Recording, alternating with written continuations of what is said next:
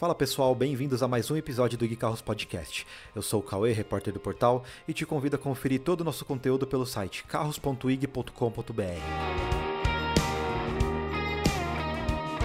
Assim como qualquer tecnologia nova, os motores flex causaram resistência dos brasileiros quando chegaram ao mercado há quase 20 anos.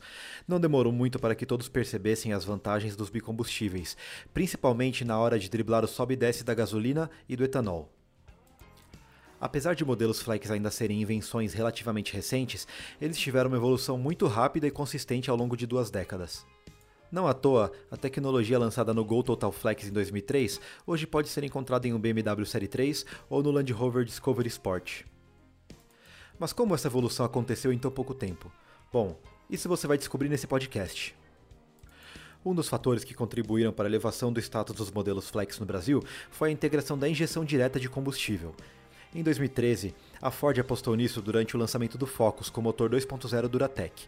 A injeção direta de combustível otimiza o rendimento do carro para proporcionar melhor aproveitamento de energia.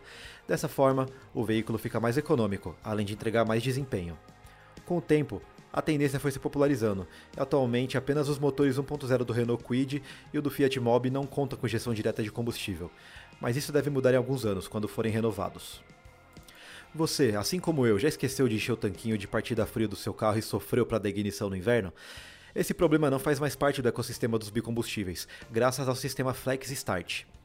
O poder de combustão do etanol é mais baixo e por isso os veículos flex contavam com um pequeno reservatório de gasolina no motor para ajudar na ignição. Com o sistema Flex Start, a galeria de combustível vem equipada com lanças aquecedoras que esquentam o etanol antes dele ser transferido ao motor, facilitando a ignição.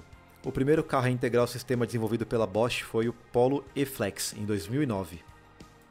Hoje os carros 1.0 com motores flex de 3 cilindros são tendência, mas você lembra qual foi o primeiro carro da categoria no Brasil? Bem, estamos falando do Kia Picanto, que apesar de nunca ter sido um exemplo de carro de apelo, tem seus méritos na evolução desse tipo de propulsor. Motores de 3 cilindros são mais vantajosos pela capacidade cúbica.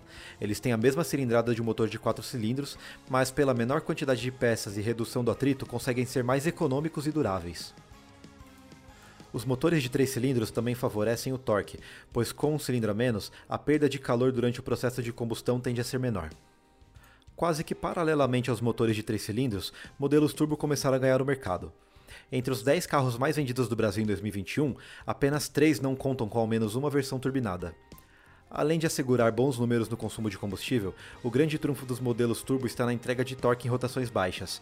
Isso garante mais agilidade em situações urbanas, como em saídas de semáforo, ou na estrada, em ultrapassagens. Em 2019, a Toyota lançou a nova geração do Corolla com o primeiro motor híbrido flex da história, mostrando que as possibilidades são ilimitadas para a categoria. Será que um dia teremos um carro flex com arranjo híbrido plug-in que pode ser carregado na tomada? Bem, quem sabe nessa década. Se você se interessou pelo assunto e quer saber mais sobre a evolução tecnológica dos automóveis, não deixe de conferir o nosso site carros.ig.com.br. Muito obrigado e até a próxima.